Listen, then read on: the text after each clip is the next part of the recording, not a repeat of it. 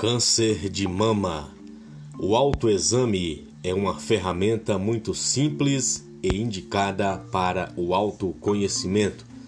No caso de quem menstrua, ele deve ser feito sete dias após a menstruação. Já para as mulheres que não menstruam, deve-se escolher sempre o mesmo dia do mês. Os sinais visíveis que podem indicar a presença do câncer de mama são pele da mama avermelhada e endurecida, áreas estufadas ou covinha, retração do bico do seio, feridas que não cicatrizam e coceiras que não melhoram, saída de líquido do bico do peito sem apertar, de cor vermelha ou transparente como água, caroço e local endurecido.